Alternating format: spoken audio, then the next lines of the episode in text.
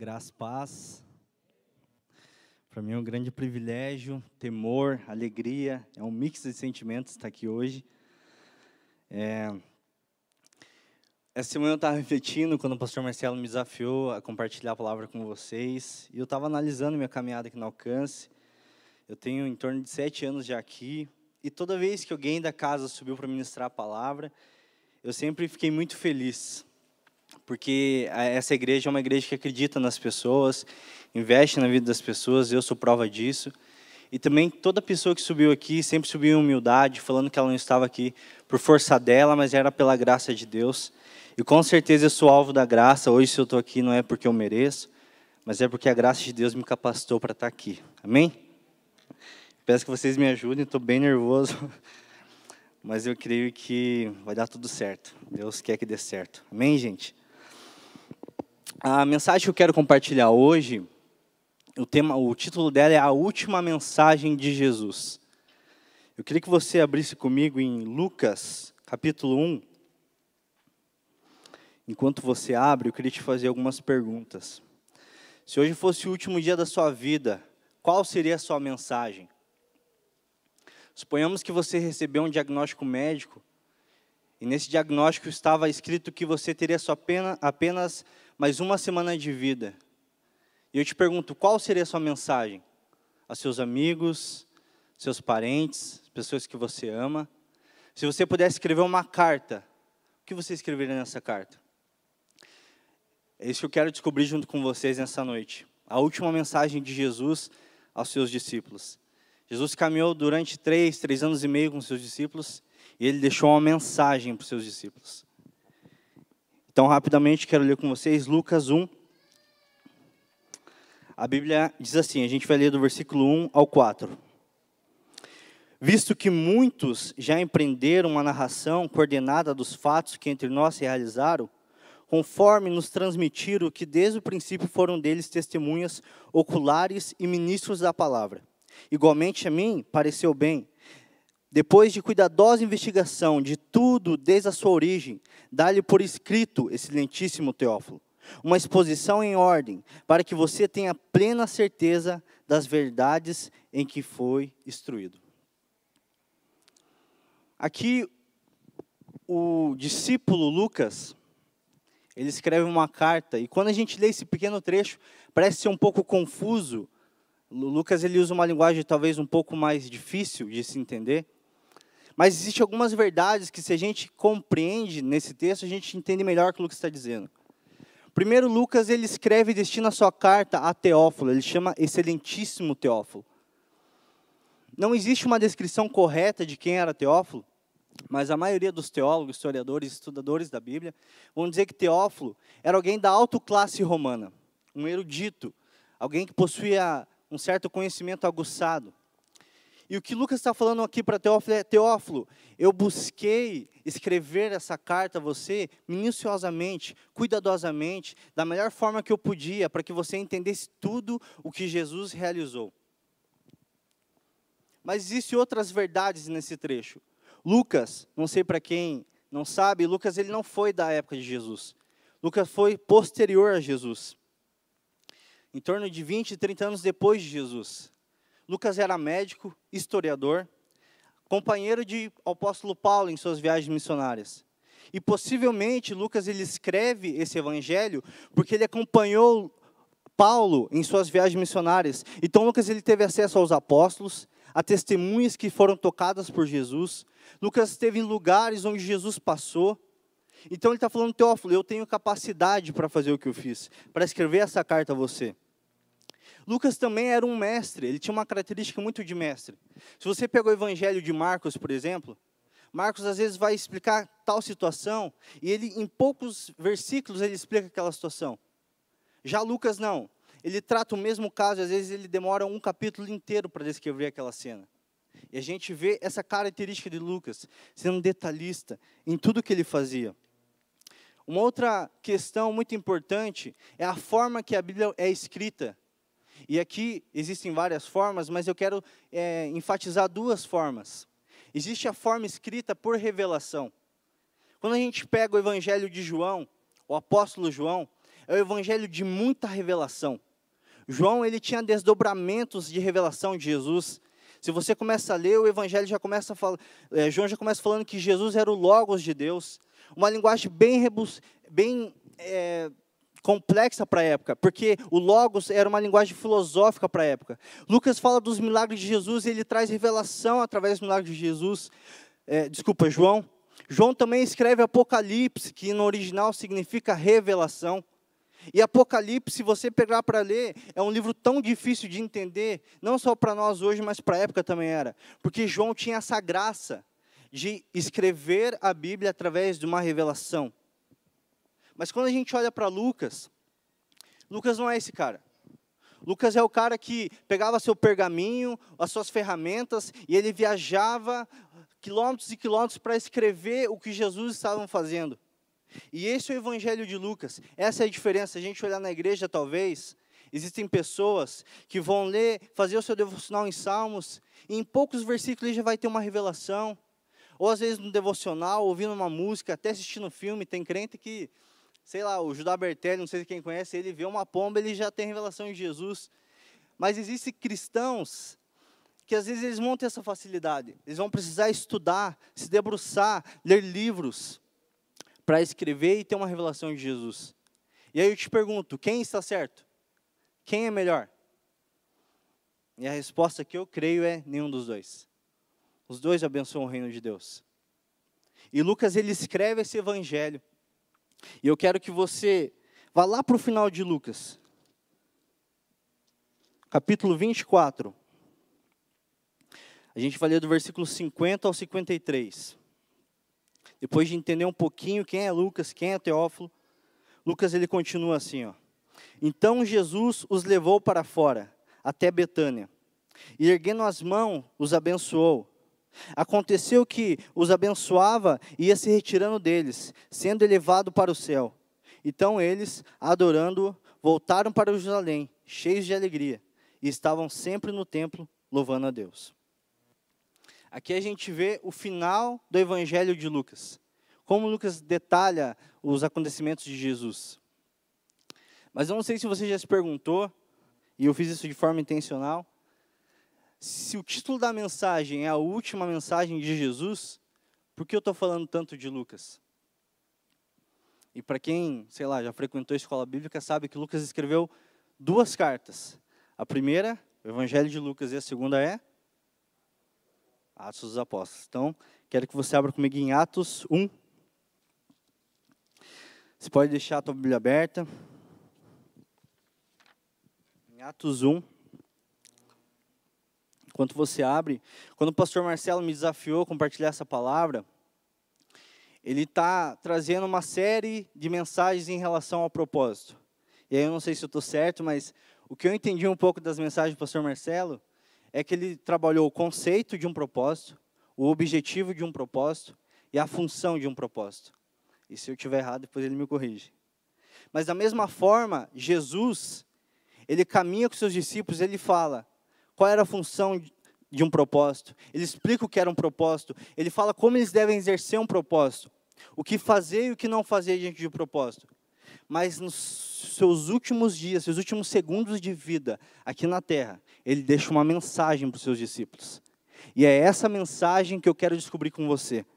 A gente vai ler do versículo 1 ao 14.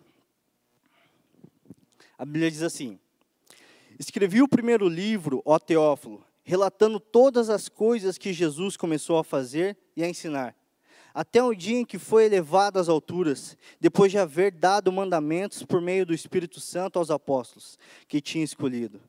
Depois de ter padecido, Jesus se apresentou vivo a seus apóstolos, com muitas provas incontestáveis, aparecendo-lhes durante 40 dias e falando das coisas relacionadas com o reino de Deus. E comendo com eles, deu-lhes esta ordem: Não se afastem de Jerusalém, mas esperem a promessa do Pai, a qual vocês ouvirão de mim. Porque João, na verdade, batizou com água, mas vocês serão batizados com o Espírito Santo dentro de poucos dias. Então, que estavam reunidos com Jesus lhe perguntaram: Será este o tempo em que o Senhor irá restaurar o reino de Israel? E Jesus respondeu: Não cabe a vocês conhecer tempos ou épocas que o Pai fixou pela sua própria autoridade. Mas vocês receberão poder ao descer sobre vocês o Espírito Santo, e serão minhas testemunhas, tanto em Jerusalém, como em toda a Judéia, Samaria e até os confins da terra. Depois de ter dito isso, Jesus foi levado às alturas, à vista deles, e uma nuvem os encobriu dos seus olhos. E estando eles com os olhos fixos no céu, enquanto Jesus subia, eis que dois homens vestidos de branco se puseram ao lado deles. E lhes disseram: Homens da Galiléia, por que vocês estão olhando para as alturas? Esse Jesus que foi levado no meio de vocês para o céu, virá do modo como vocês o viram subir. Então, os apóstolos voltaram do Monte das Oliveiras para Jerusalém. A distância até a cidade é de cerca de um quilômetro. Quando entraram na cidade, subiram para o cenáculo, onde se reuniam Pedro, João, Tiago, André, Filipe, Tomé, Bartolomeu, Mateus, Tiago, filho de Alfeu, Simão o Zelote e Judas, filho de Tiago. Todos esses perseveravam unânimes em oração com as mulheres, com Maria, mãe de Jesus, e com os irmãos deles. Eu li um trecho longo, a gente depois vai voltar um pouquinho, você pode deixar a tua Bíblia aberta aí. Mas basicamente, esses foram os últimos momentos de Jesus. Lucas, por que, que eu peguei Lucas? Porque Lucas ele detalha muito bem os últimos instantes de Jesus com seus discípulos. E a resposta de, dessa mensagem, a última mensagem de Jesus, para a gente resumir, é basicamente essa. Jesus falou para os seus discípulos: esperem em Jerusalém, para que vocês sejam batizados pelo Espírito Santo, recebam poder e através disso vocês estarão aptos para pregar o Evangelho por toda a terra. E essa é uma verdade tão grande que hoje eu e você, graças a Deus, estamos recebendo essa mensagem, porque isso foi cumprido. E aí a gente já poderia fechar nossas Bíblias, né, ir para nossas casas nesse frio, porque a resposta para a última mensagem de Jesus já foi descoberta. A gente já descobriu o que Jesus falou. Só que eu quero cavar um pouco mais esse texto, descobrir algumas dificuldades que os discípulos enfrentaram, que eu creio que eu e você também enfrentamos. E a primeira dificuldade que eu quero citar é o que nós estamos desejando. Jesus ele chega para os seus discípulos e fala: Olha, esperem pelo Espírito Santo. Mas aí os discípulos têm um problema, o desejo deles. Eu quero que vocês leiam comigo novamente versículo 6. Olha o que a Bíblia fala. Então os que estavam reunidos com Jesus lhe perguntaram: Será este o tempo que o Senhor irá restaurar o reino de Israel? Esse questionamento dos discípulos era um questionamento muito importante. Israel, por toda a história, sempre esteve debaixo de exílio, de escravidão de um outro estado. Existiram poucos momentos que Israel esteve independente, livre, mas a maioria da história, Israel esteve sobre os, os egípcios, sobre os, os filisteus, sobre os persas, babilônicos, gregos. Aqui, nesse cenário, eles estão sobre o exílio de Roma. Então, o questionamento dos discípulos é um questionamento muito fiel, muito verdadeiro. Um exemplo para a gente dar é: imagine se nosso país fosse um país comunista, onde o evangelho não pode ser pregado, onde o culto não pode ser, onde o culto é restrito, onde você tem que pagar tributo ao Estado. Não que essa época eh, não, era exatamente um comunismo, isso é bem depois, né? mas enfim, existiam implicações para o judaísmo, para a religião e para o povo, por estar debaixo de Roma, que eles não poderiam exercer funções que livres eles poderiam. Um outro questionamento que Jesus fazem, os discípulos fazem para Jesus é: Jesus, não é agora que você vai estabelecer o reino de Israel? Isso está ligado há uma promessa do Antigo Testamento, várias promessas, que viria um Messias e esse Messias estabeleceria um reino na terra. E esse reino iria governar todos os povos. E essa promessa ainda não se cumpriu, porque eu e você, como cristãos, acreditamos nisso.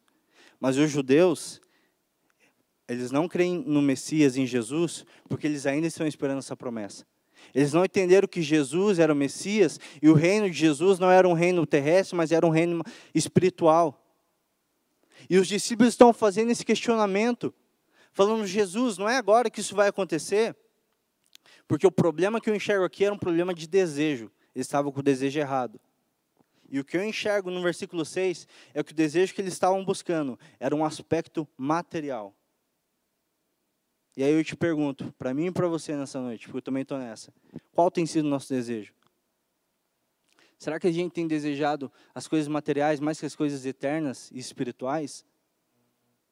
Sabe, uma coisa que para mim faz muito sentido, quem caminha comigo, eu sempre falo isso e levo isso para a minha vida, que uma das maiores revelações que eu e você podemos ter do nosso coração é através da oração. E eu te pergunto, qual tem sido a sua oração? O que você tem pedido? Obrigado, mano.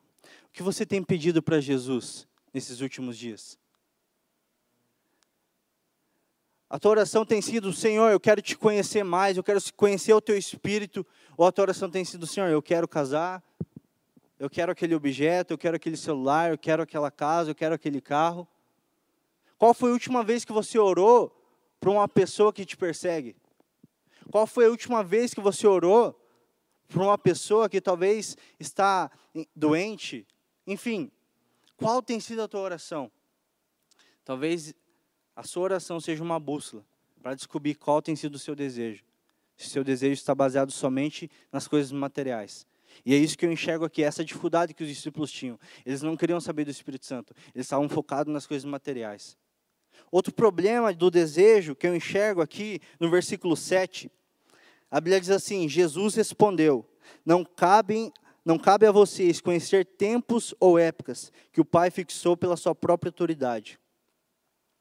Os discípulos estavam querendo discernir e entender coisas que não cabiam a eles. E o tempo, para mim, é algo muito sagrado.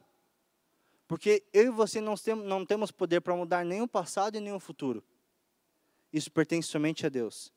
E os discípulos aqui queriam saber algo que pertencia somente a Deus. O tempo é sagrado, nós não temos poder sobre o tempo. E aí eu te pergunto, como você tem usado, utilizado o seu tempo? Ou como você tem pensado o seu tempo e administrado o seu tempo? Se eu perguntasse aqui, você que é solteiro, será que você está ansioso para casar? Isso tem, te feito, tem, tem feito você pecar? Será que você está ansioso para tal profissão acontecer, para tal sonho acontecer, tal realização acontecer, coisas ministeriais acontecerem, enfim, quantas o que tem ocupado o seu coração? Tem roubado o seu tempo? Tem te deixado ansioso? Esse era um problema que eu enxergo nos discípulos, que eu enxergo na minha vida. E quando eu olho para a Bíblia, é um problema que eu enxergo até em Adão e Eva. Porque Adão e Eva eles queriam conhecer algo que não pertencia a eles. Eles queriam a árvore do conhecimento do bem e do mal. Algo que pertencia somente a Deus. E às vezes nós estamos perdidos, querendo conhecer somente o que pertence a Deus, mas não estamos querendo o Espírito Santo, que era uma promessa de Jesus para eles. E isso me faz me lembrar uma ilustração bem antiga, mas quando eu estava vendo essa palavra eu lembrei, de uma senhora muito rica. Ela morava em uma grande mansão. E essa senhora ela não tinha nenhum parente, ela só tinha uma serva, uma empregada. E a história conta que essa mulher muito rica, sem parentes, amava muito essa serva. E a serva sempre tinha uma esperança no coração. Quando essa mulher morrer, eu dedico tanto a minha vida a ela, que pelo menos ela vai me dar esse lindo sofá, ou aquele lindo quadro, ou esse lindo tapete, ou esse armário, enfim, aquela serva almejava e desejava coisas da sua patroa que eram honestas, porque ela cuidava tanto, com tanto amor e carinho. E a história conta que, em determinado momento, essa senhora, essa mulher rica, ela adoece e já no seu leito de vida, é, já no seu leito, ela chama a sua serva e fala: olha, você se doou tanto a minha vida, você cuidou tanto da minha casa, eu quero te beneficiar por isso. E ela entregou uma página para essa serva. E a serva ficou tão triste, ficou tão sentida, porque ela esperava tanta coisa, e aquela senhora só deu uma página para ela. E enfim, essa mulher morre, e essa serva ela envelhece, e a história se passa, E lá pelas tantas, essa mulher também bem velha, já não conseguindo aproveitar a vida, ela recebe algumas visitas. E essas visitas olham um quadro na sala dela e perguntam: Desculpe, licença te perguntar, mas o que significa esse quadro? E ela fala: Ah, esse quadro aí é de uma antiga patroa que eu tive, ela no seu leito me deu esse quadro, então eu guardo como recordação. Eles perguntaram: Mas você sabe o que está escrito nisso? E ela fala: Não, eu não sei ler. E eles olham para ela e falam assim: Aí está escrito que toda herança que aquela mulher possuía pertence a você. E sabe, às vezes nós estamos querendo coisas tão pequenas, mas a maior herança que Jesus poderia dar é o seu espírito e a gente não tem buscado isso. E aí eu pergunto para você, já que estamos aqui, o pastor falou de arrependimento, talvez isso seja uma coisa a gente se arrepender, de parar de desejar coisas que não nos pertencem, coisas tão pequenas, desejar o seu espírito, que custou tão caro. O versículo 8 ainda continua e fala: Mas vocês receberão poder ao descer sobre vocês o Espírito Santo, e serão minhas testemunhas, tanto em Jerusalém, como em toda a Judéia, Samaria e até os confins da terra. Esse trecho é muito interessante, porque ah, Lucas ele usa tudo no plural, mas vocês receberão, o Espírito Santo descerá sobre vocês, vocês serão minhas testemunhas, ou seja, tudo em plural. E quando eu, eu estudando essa palavra, eu fui para o original da palavra poder. A palavra poder no original é dunamis. Tem até um movimento dunamis, né? Mas a transliteração correta é dinamis, que significa dinamite. E quando eu penso em dinamite, não sei você, eu sou da é, geração dos 90 aí, ou eu vou pensar numa bomba complexa com aquele relógio que o tempo vai acabando, ou eu vou pensar no desenho do Looney Tunes, com o Pernalonga esticando uma extensão e explodindo, ou o Papalegos explodindo alguém, enfim. Essa é a minha concepção de é, dinamite. Mas quando a gente vai para a tecnologia da época, para a cultura da época, dinamite eram pequenas pólvoras que sozinhas não tinham poder nenhum, nem faziam barulho. Mas unidas, juntas, elas produziam uma grande explosão. E sabe o que Jesus está falando aqui? Jesus está falando assim: ó, se vocês permanecerem unidos, vocês receberão poder que sozinhos vocês não são nada, nem fazem barulho, mas juntos vocês terão poder para estremecer o reino das trevas e espalhar o meu evangelho.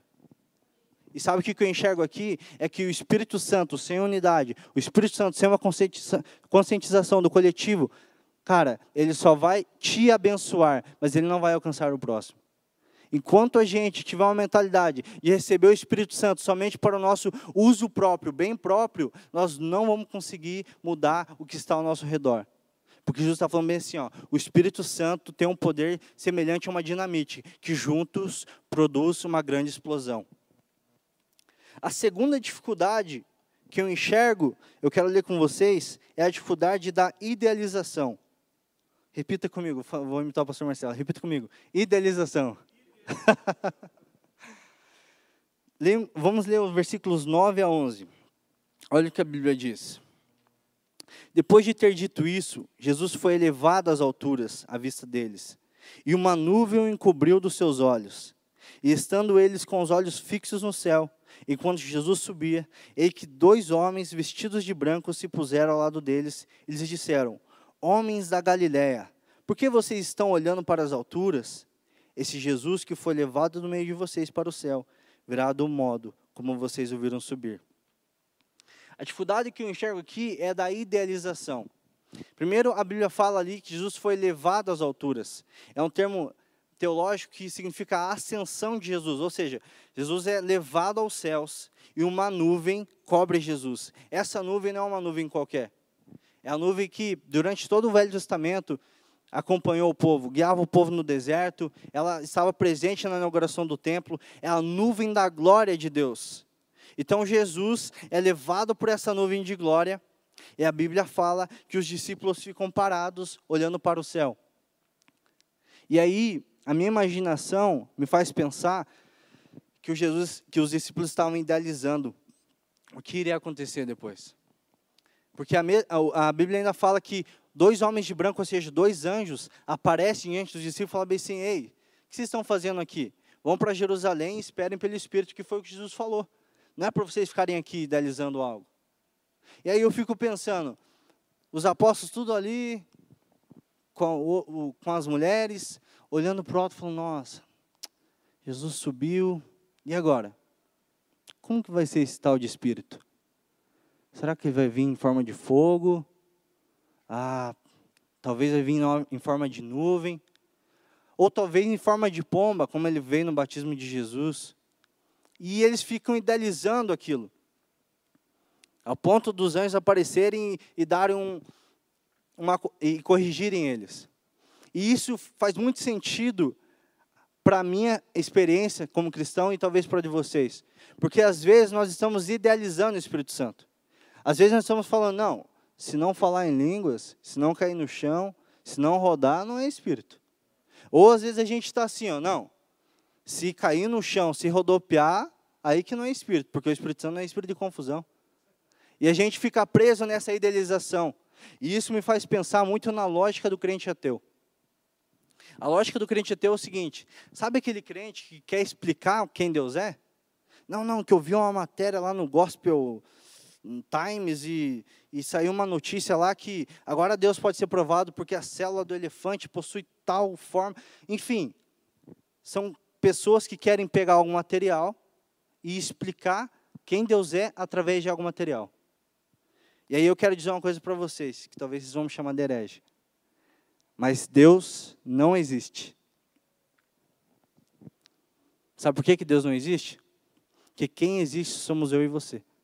Nós existimos, mas nós vamos deixar de existir. As coisas materiais existem, mas vão deixar de existir. Tudo que a gente está olhando aqui, talvez daqui mil, dois mil anos, existem, mas um dia vão deixar de existir. E aí eu repito, Deus não existe. Sabe por quê? Porque Deus é. Deus é antes da existência. Deus criou todas as coisas. Deus criou a existência. Deus formou a existência.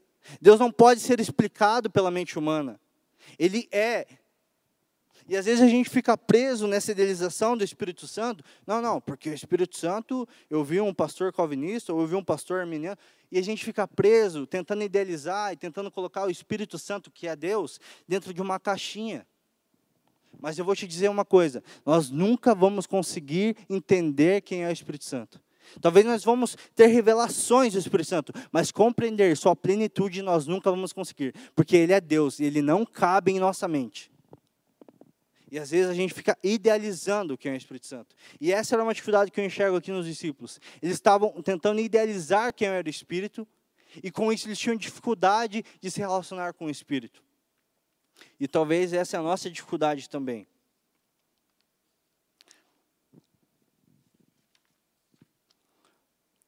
Eu quero falar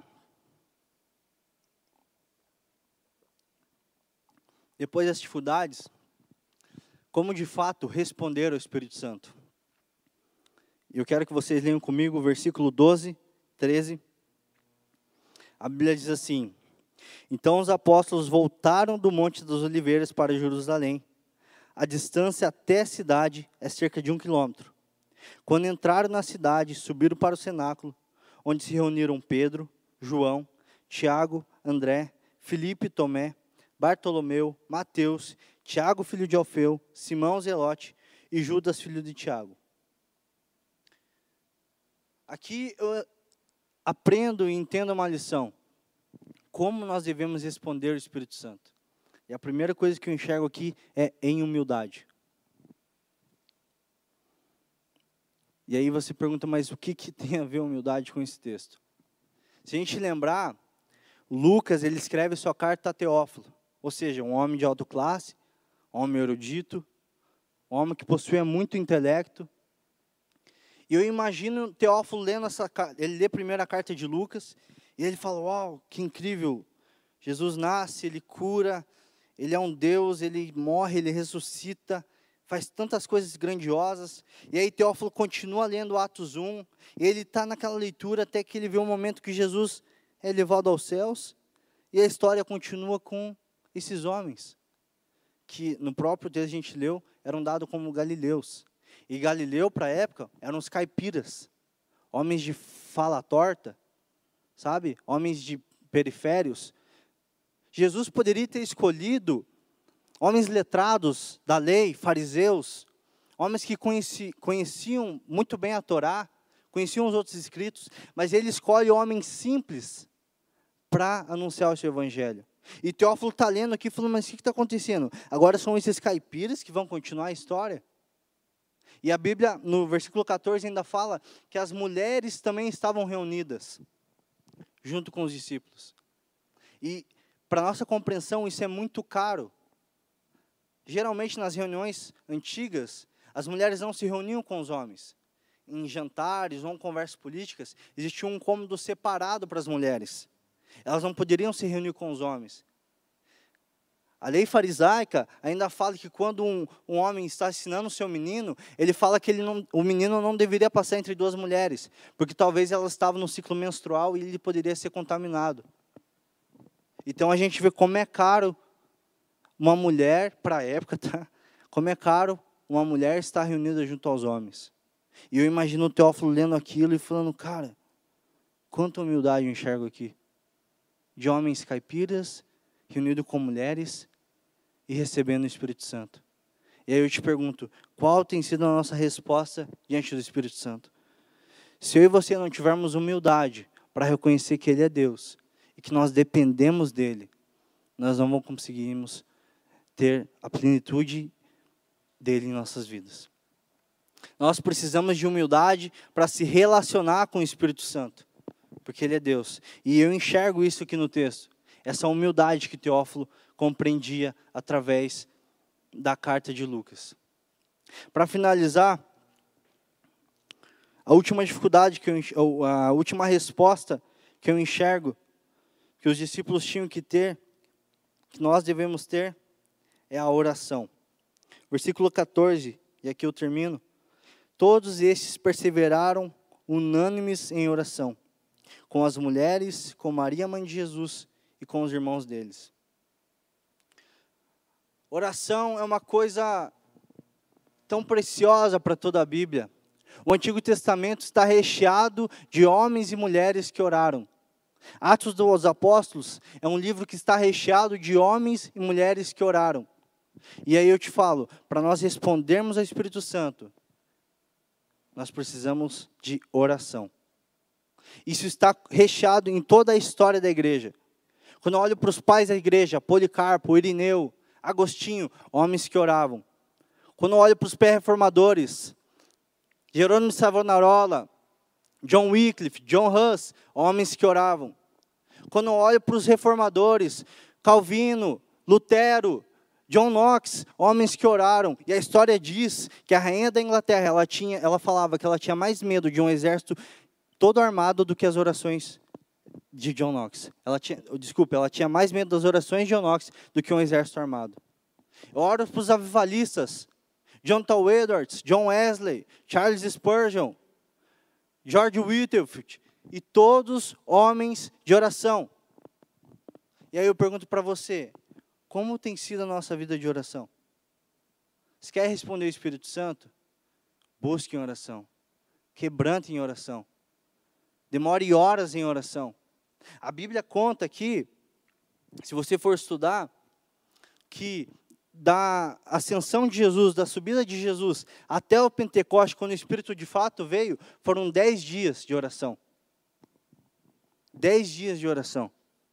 E eu pergunto para você, como tem sido tua oração? Teus dias de oração?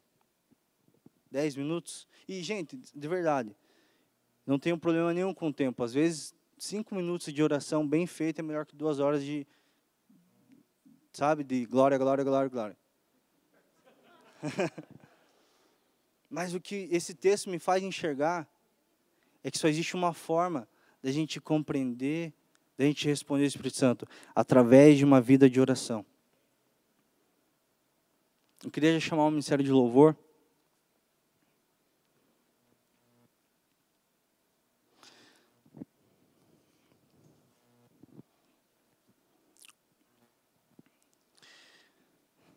Queria que você ficasse em pé.